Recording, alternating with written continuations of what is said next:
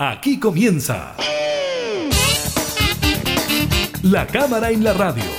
Una mirada amena a la agenda de trabajo de los diputados. Con la conducción de la periodista Gabriela Núñez.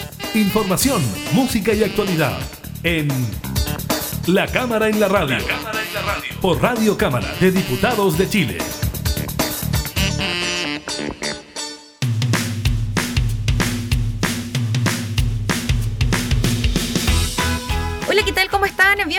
Bienvenidos a un nuevo programa de la Cámara en la Radio. Estamos junto a ustedes entregando como siempre información legislativa, temas de actualidad. En el día de hoy les estaremos comentando sobre el arribo a nuestro país de más de 200.000 dosis de vacuna Pfizer contra el COVID-19. También estaremos conversando con el diputado del Partido Socialista Marcos Ilavaca sobre los tres proyectos que se tramitan en la Comisión de Constitución que permitirían un tercer retiro del 10% de los fondos de pensiones. Le preguntaremos también sobre las propuestas que han ido emanando desde el oficialismo, como por ejemplo la nueva entrega de un bono clase media y ocupar los fondos del seguro de cesantía. Le estaremos comentando también lo que implica la elección en dos días, la cantidad de mesas y urnas que estarán disponibles en este inédito proceso electoral y también la decisión del Consejo de Monumentos Nacionales de remover de la Plaza Baquedano, Plaza Italia, Plaza Dignidad, el monumento al general Baquedano. Iniciamos la cámara en la radio.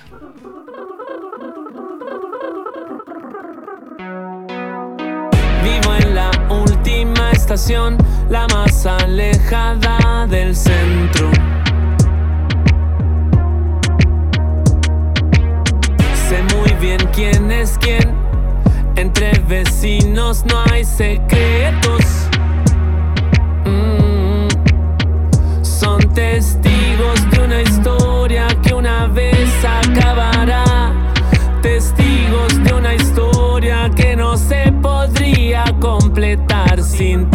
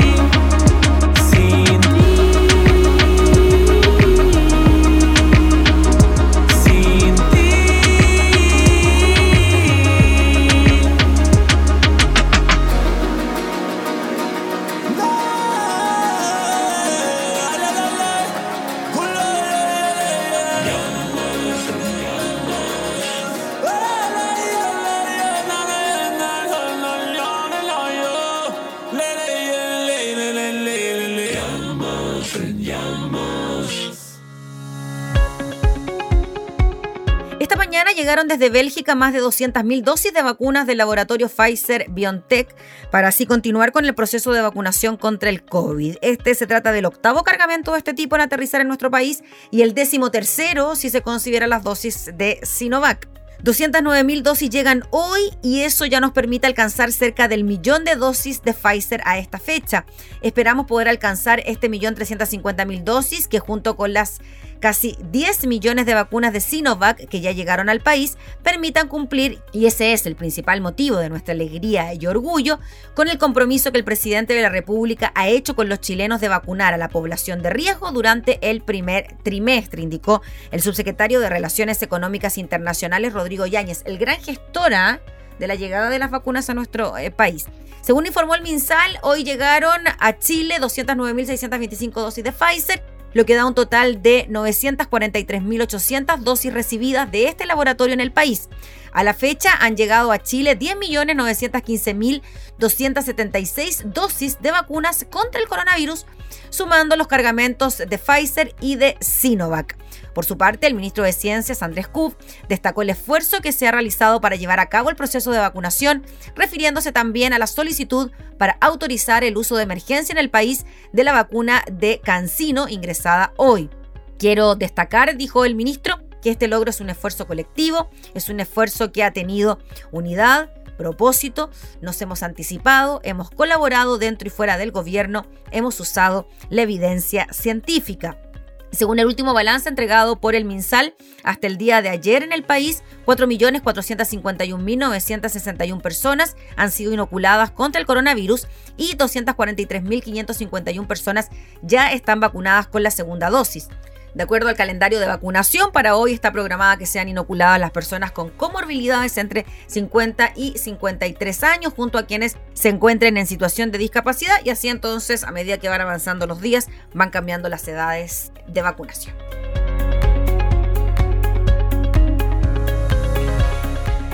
Tengo que limpiar, tengo que limpiar mi desorden.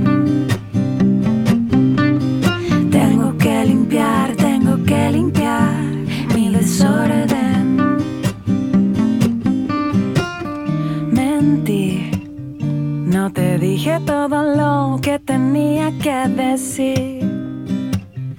Y llevo tanto,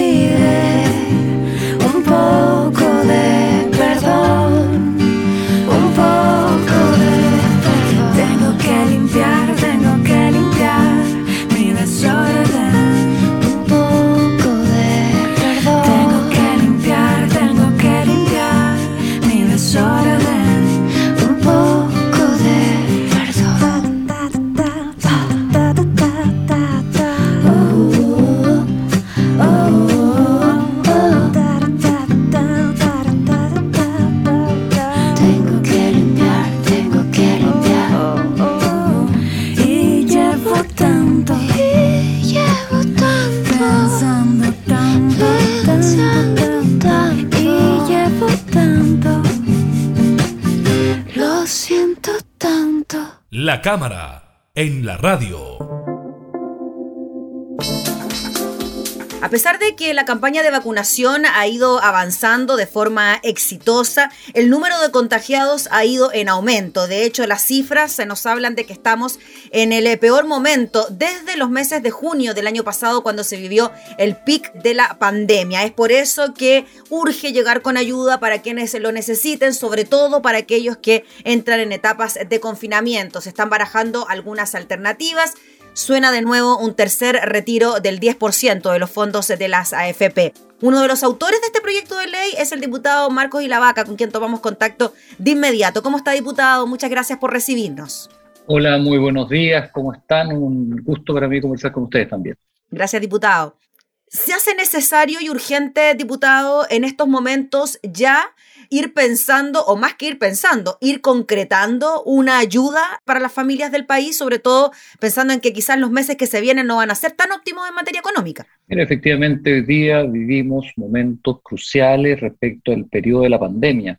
Estamos con casi todas las camas críticas colapsadas. Hoy día los informes dicen que estamos por sobre el 94% de camas críticas colapsadas. Estamos viendo, te insisto, un momento complejo. Y un momento complejo que no solamente se vive en los términos sanitarios, sino que además en términos económicos. Eh, y hoy día las familias chilenas están pasando muy mal en términos económicos. Por lo mismo, y, atendido que no existe una herramienta tan potente por parte del gobierno que busque atender a los millones de chilenos que están en esta situación, es que hemos planteado nuevamente que se desarrolle un nuevo retiro de los fondos previsionales con el objeto de poder ir a paliar eh, la situación financiera de las familias de nuestro país. Diputado Ilavaca, en relación a lo que ocurrió sobre todo con el segundo retiro, la iniciativa parlamentaria me refiero, que finalmente el gobierno la llevó al Tribunal Constitucional tras ser aprobada en el Congreso. ¿No teme usted que pueda terminar pasando algo de aquello? Efectivamente es una posibilidad, yo no me cierro a que pueda ocurrir. Lo que nosotros queremos hacer es forzar una discusión necesaria, es forzar que el gobierno se sienta a la mesa a discutir medidas concretas en apoyo a, la clase, a todas las clases de, de nuestro país. Y en definitiva, si la discusión del 10% es la herramienta, espero que sirva en definitiva, y eso se verá en el camino. Lo cierto es que el Congreso hoy día no se puede inhibir a discutir temas que son trascendentales y que son urgentes para la familia chilena. Y lamentablemente el gobierno eh, ha mantenido una actitud de obstrucción permanente respecto a la discusión de estos proyectos. Es más, en, la discusión del segundo retiro, el gobierno en un comienzo se, se niega, lo torpedea y en el camino presenta un proyecto de similares características para ser discutido en el Congreso. Esa presentación del proyecto del gobierno nace producto del proyecto iniciado de la Cámara de Diputados. Entonces, si somos capaces a través de esto, hacer que el gobierno eh, medite eh, y repiense las medidas que está adoptando y ayude a entregar una solución concreta, bienvenido sea. Diputado de la Vaca, en cuanto a esta propuesta, usted me lo confirmará si estoy en lo cierto o no podría sortear el Tribunal Constitucional porque se trataría de una reforma constitucional más bien permanente y no un artículo transitorio, sino que serviría para sacar fondos de la AFP, no solo cuando nos encontramos en estos estados de excepción? Mire, efectivamente, la razón por la cual presentamos este proyecto dice relación con esta materia.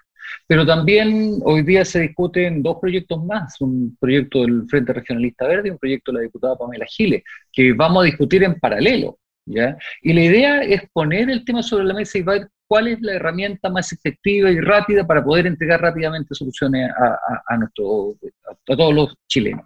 Y allí eh, nosotros creemos que una alternativa interesante para poder sortear el ir al Tribunal Constitucional tal cual el gobierno ya ha señalado en varias oportunidades dice relación con esta norma de carácter permanente, de hacer por única vez, pero un derecho consagrado en el articulado permanente de la Constitución. Y ahí estarían incluidos, por ejemplo, los cotizantes de rentas vitalicias que, como se cayó el proyecto anterior, quedaron sin posibilidad de hacer ni un primero ni un segundo retiro.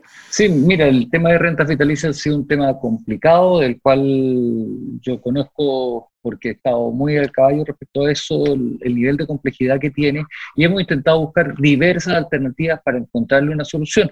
También están incluidos las personas que tienen renta vitalicia en este proyecto, pero asimismo, junto al diputado Bianchi, presentaba un proyecto que busca eh, eliminar esta tabla de mortalidad que pone eh, una esperanza de vida de los 110 años, que también es un proyecto que avanza en paralelo y que va más o menos buscando que por lo menos las personas con renta vitalicia se le encuentre algún tipo de solución. Diputado de la Vaca, el gran argumento por parte del gobierno a la hora de negarse a un posible tercer retiro del 10% es que, y según palabras del propio mandatario, el presidente de la República, es que hay más de 5 millones de chilenos que no tienen nada que retirar. Por lo tanto, incluso lo dijo en una entrevista, este tercer retiro sería para los más ricos del país. ¿Qué le parece a usted ese argumento? Mira, dos cosas respecto a eso. Primero, que el presidente se equivoca, toda vez que el superintendente de pensiones hace pocos días atrás dijo que eh, la cantidad de personas eh, bordea los 3 millones aproximadamente, eh, que tienen cero saldo en su cuenta de capitalización individual. y lo segundo es que a nadie le gusta hacer uso de los fondos de ahorro, los trabajadores para sus pensiones, para enfrentar contingencias, es decir, en el momento actual.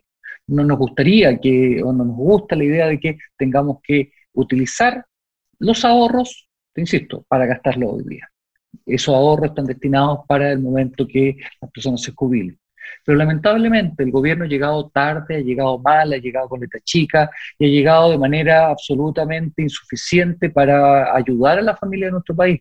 Y en esa tesis, y en esa disyuntiva, no queda otra que eh, apoyar el retiro, porque en definitiva sentimos, y la población así nos ha hecho ver en cada uno de los lugares que estamos trabajando, sobre todo en el territorio, en mi región de los ríos, día a día vecinos se comunican conmigo pidiéndome apoyo, viendo que avanza el tercer retiro, la ciudadanía del día siente que la única medida efectiva también los indicadores económicos sí lo han señalado, para poder enfrentar la pandemia es el retiro de fondos previsionales. Diputado de la Vaca, en paralelo y frente a estos anuncios y estos tres proyectos de retiro del 10%, como usted bien decía, que están en la Comisión de Constitución, el gobierno prepara un nuevo bono para la clase media, se habla que sería en torno a los 500 mil pesos, que se baraja que sería similar al primer bono, este que se llamó bono clase media. ¿Qué le parece a usted esa respuesta por parte del gobierno frente a la inmensa cantidad de solicitudes de ayuda por parte de la ciudadanía? Mira, va orientada en un camino correcto, pero es insuficiente. Yo no soy partidario de, esta metodología que estaba utilizando el gobierno. Nosotros desde un comienzo de la pandemia le hemos planteado la posibilidad de generar una renta básica de emergencia. Es decir, que todos los chilenos tengan asegurado un mínimo para poder enfrentar estos duros momentos. Pero lamentablemente el gobierno ha optado por otras medidas, el IFE, este bono clase media, los créditos FOGAPE, la ley de protección al empleo, que en definitiva han sido medidas que o bien tú te endeudas o bien utilizas tu ahorro. Y en esa, ante esa, ese escenario, la medida, te insisto, más efectiva y que más ha ayudado a los chilenos y que ha ido sin letra chica y que ha, ayudado, te insisto, en el primer eh, retiro fueron cerca de 11 millones de personas, en el segundo fueron más de 10, entonces ha ayudado un número importante de chilenos ha sido los retiros de fondos previsionales.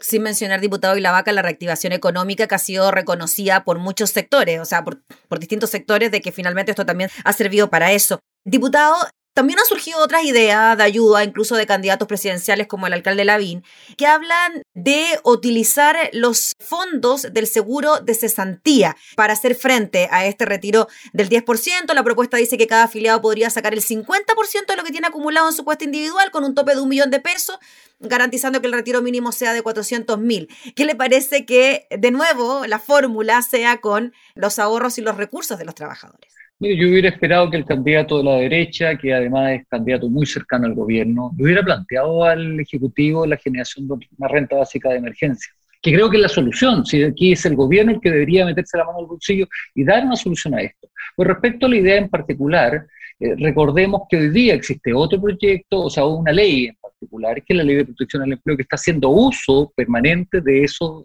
fondos. Y muchos chilenos ya gastaron absolutamente esos fondos y están siendo eh, hoy día beneficiados a través del de el Fondo Solidario del Seguro de Cesantía.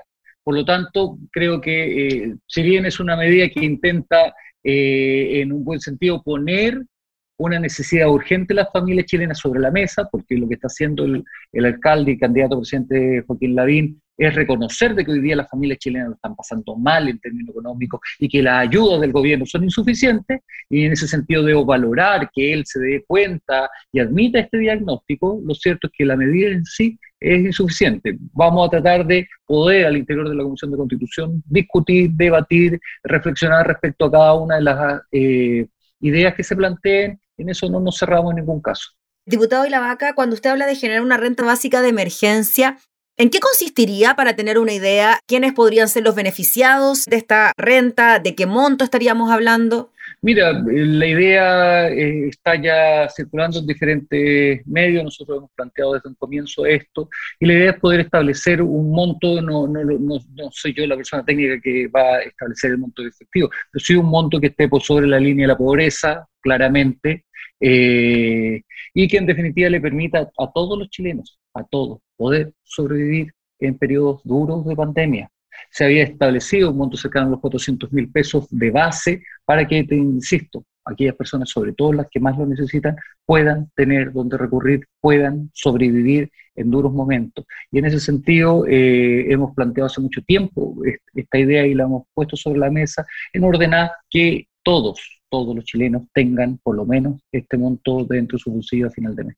Diputado, bueno, usted integra la Comisión eh, de Constitución, probablemente la pueda presidir en los próximos días. En cuanto a los tres proyectos de retiro del tercer retiro del 10%, ¿se le va a dar prioridad uno sobre otro? ¿Se van a discutir en forma paralela para generar un solo proyecto? ¿Cómo, cómo piensa usted que podría darse para darle mayor celeridad, quizás para que se tramite de forma más expedita? Mire, yo espero discutir los tres proyectos de forma paralela ya, ya lo he señalado públicamente, en el evento que el día martes asuma la presidencia, yo voy a darle mucho, mucho, mucha fuerza a dos proyectos. Uno, el, el impuesto a los super ricos, que me parece un tema necesario debatir en la, en la comisión, y segundo, el retiro del 10%. Y en ese sentido me he comprometido con todos los parlamentarios a que, y con la comunidad chilena en particular, a que ese proyecto por lo menos no va a ser eh, tramitado de manera lenta en la comisión, sino que va a ser tramitado de manera expedita para poder entregar una herramienta más. Vamos a hacer todo el esfuerzo para que esto sea ley,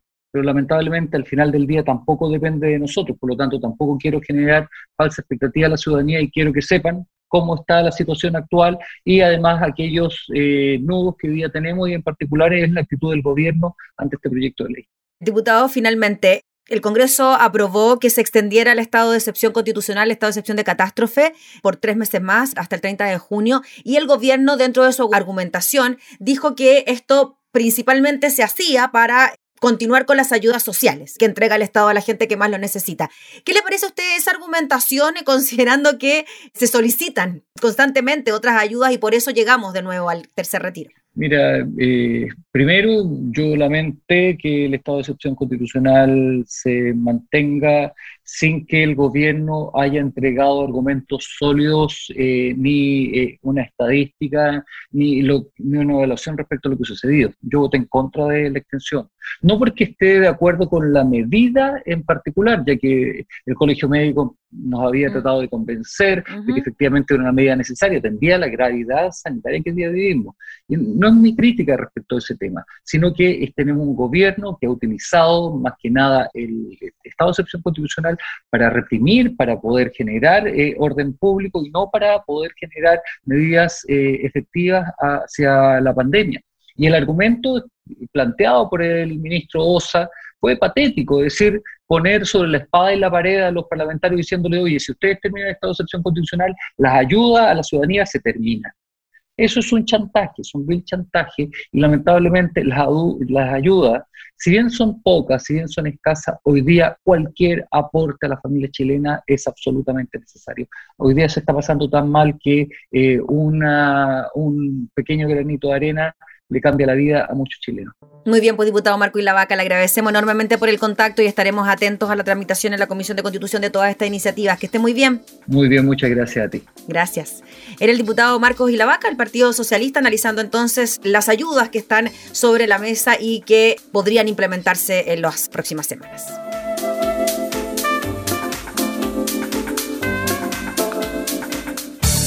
Información parlamentaria, entrevistas, música y actualidad. Todo esto y mucho más en La Cámara en la Radio. La Cámara en la Radio. Con la conducción de la periodista Gabriela Núñez. Puedo oír tu voz diciendo el adiós, destruyendo toda la ilusión. Ya no quiero hablar, ni quiero pensar, ni siquiera puedo imaginar que al fin te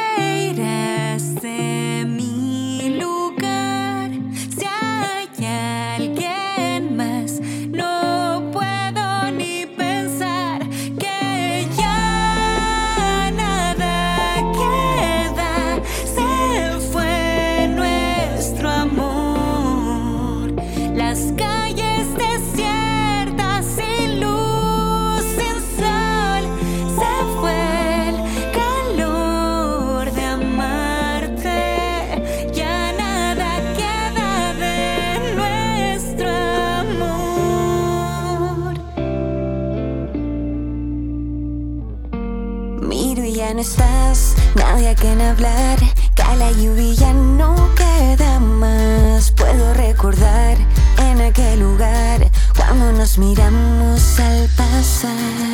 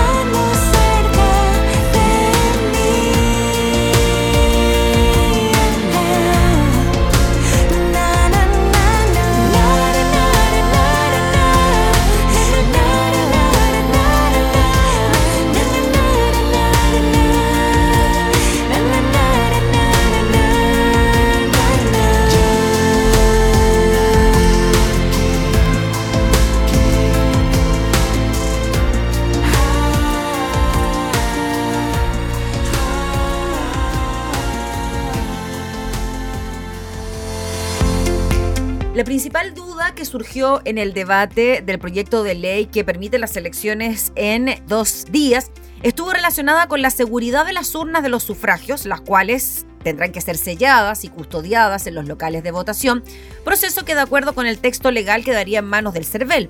En total, según cifras que maneja el organismo electoral, serían 184.000 cajas con votos correspondientes a las casi 46.000 mesas receptoras emplazadas a lo largo y ancho de todo el país, las que tendrán que quedar resguardadas en los cerca de 2.700 locales de votación que serán ratificados el próximo 20 de marzo.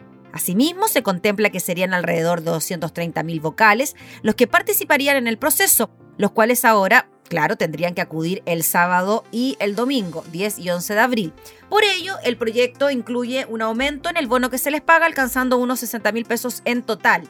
¿Cómo funcionaría la elección, pues bien, el presidente del Consejo Directivo del CERVEL, Andrés Tagle, indicó que de realizarse la elección en un día, el tiempo de votación de personas se extendería de un minuto y medio a cuatro debido al aumento de papeletas que tendrían que ser llenadas por los ciudadanos. Ello provocaría aglomeraciones no recomendables en tiempos de pandemia. En cuanto a los plazos, con la votación en dos días, no se modifica la planificación inicial referente a las mesas, locales y vocales de mesa, ni tampoco los plazos de los colegios escrutadores. En este contexto, se indicó que el único cambio sería que el proceso partiría el jueves 8 de abril a las 9 de la mañana en vez del viernes a las 9 de la mañana. A esa hora tomarían posesión del local las fuerzas encargadas del orden y el delegado de la Junta Electoral con su equipo asistente, junto con la colaboración de los municipios que entregan las cámaras secretas y los materiales electorales. Esa jornada se establecería la ubicación de las mesas y la señalética, entre otras tareas. El viernes 9 a las 15 horas correspondería la constitución de las mesas, por lo que los vocales tendrían la obligación de concurrir. Para ello, la ley mantendrá su derecho a ausentarse a sus respectivos trabajos sin perder sus remuneraciones. También habrá capacitaciones, ya que en esta oportunidad corresponde el reemplazo de dos vocales por mesa, que van a iniciar su actividad por cuatro años. La votación se iniciaría el 10 de abril a las 8 de la mañana y terminaría a las 6 de la tarde. Lo más probable es que se mantenga el horario normal. Muchas de estas decisiones van a ser del Consejo del CERVEL, dado que están las facultades para hacerlo. En ese momento, claro, vendría lo nuevo, la suspensión del proceso de votación. En ese aspecto recordó que hay que considerar que los votos en las urnas ya tienen una medida de protección, ya que tienen el sello engomado del CERVEL, que no se desprende fácilmente y normalmente hay que romper el voto si se quiere manipular. Dicho eso, explicó que la idea es que la mesa haga un acta de suspensión en presencia de apoderados de mesa, en la cual se deje muy claro a los electores que votaron de acuerdo con el padrón y las firmas de las personas que sufragaron con las colillas de los votos y el número de los votos no usados. El acta quedaría en poder de al menos dos personas de la mesa y otra en manos del delegado del local. Posteriormente se tendría que dar paso al sellado de las urnas y cajas, para lo cual en el CERVEL hemos estado buscando con distintos proveedores cuál podría ser la mejor tecnología para hacer ese sellado. Según el titular del Consejo Directivo hay distintas alternativas, también hemos visto que se les puede colocar un código QR, que no es cambiable y se puede identificar por celular si es correcto o no. Obviamente esto va a ser parte de las facultades del CERVEL y el compromiso es utilizar como sello la mejor tecnología que encontremos. El proceso de sellado prosiguió, tiene que ser en presencia de los apoderados de mesa, quienes también tendrán que firmar el acta de suspensión. Posteriormente se contempla que dos de los vocales, el presidente y el comisario, deben entregar las urnas al delegado de la Junta Electoral del local, quien tendría que guardar las urnas. El eh, CERVEL también considera la posibilidad de que los apoderados generales, uno por partido o por lista de independientes puedan quedarse durante la madrugada del domingo vigilando el proceso. La idea es que sea un encargado distinto al que operará en el día para evitar una carga excesiva de trabajo. Al día siguiente, los vocales que tienen copia del acta de suspensión junto al delegado del local tendrían que abrir la sala y entregar las urnas a cada mesa. Los sellos se romperían en las mismas mesas y se generaría una nueva acta donde los integrantes de la mesa detallarían el estado en el que se encontraron las cajas con los votos.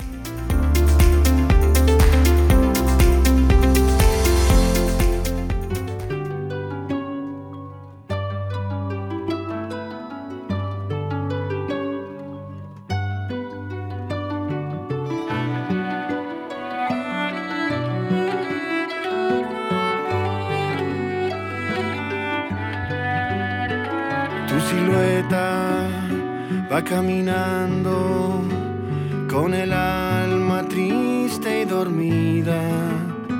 hacia la aurora no es nada nuevo. Pa' tus ojos grandes y pa' tu frente. Ya el cielo y sus estrellas se quedaron mudos, lejanos y muertos pa' tu mente ajena. Nos hablaron una vez cuando niños, cuando la vida se muestra entera. Que el futuro que cuando grandes, ahí murieron ya los momentos. Sembraron así su semilla. Y tuvimos miedo, temblamos y en eso se nos fue la vida.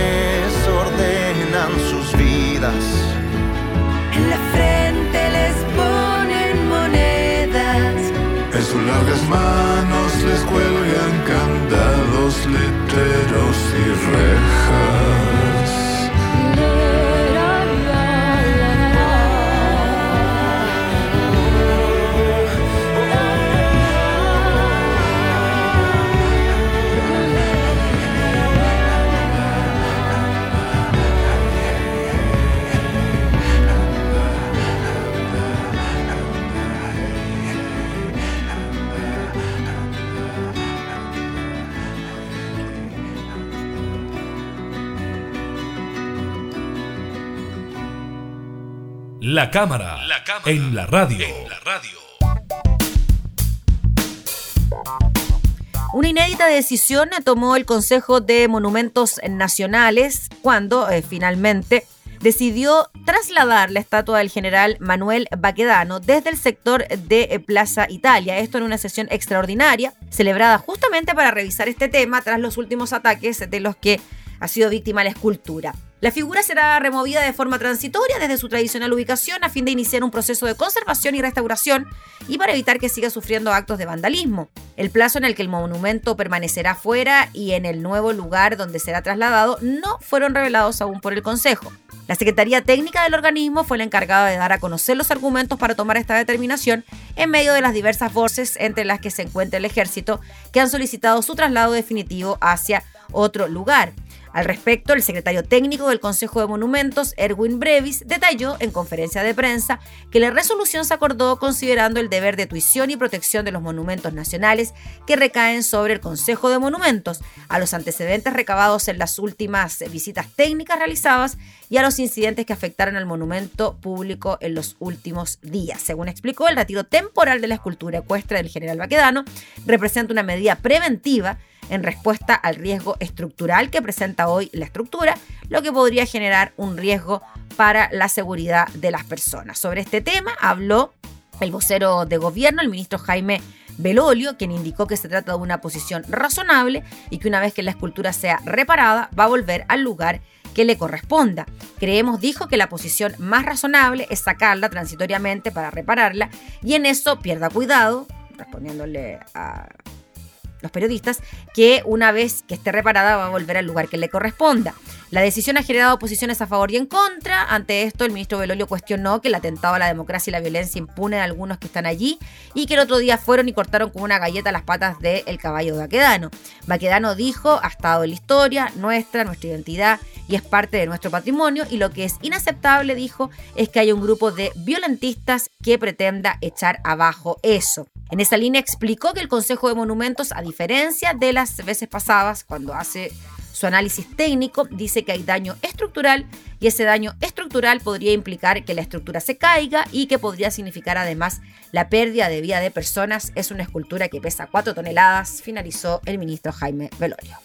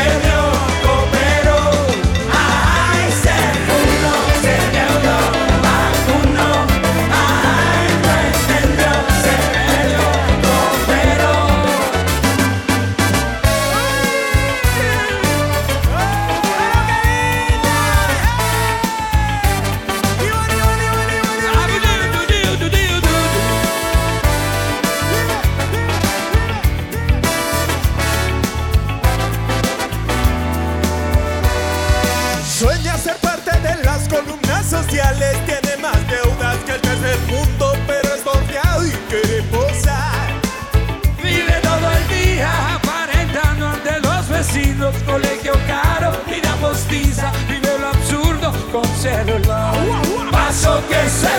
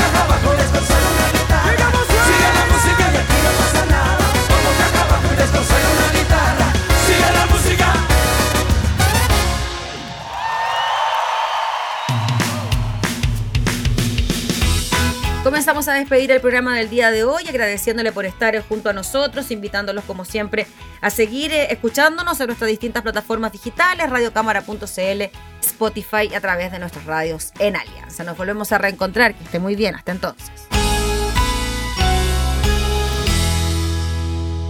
Hemos presentado La Cámara y la Radio. Una mirada amena a la agenda de trabajo de los diputados. La Cámara en la Radio. con la conducción de la periodista Gabriela Núñez. Información, música y actualidad en Radio Cámara de Diputados de Chile. Acercando las leyes.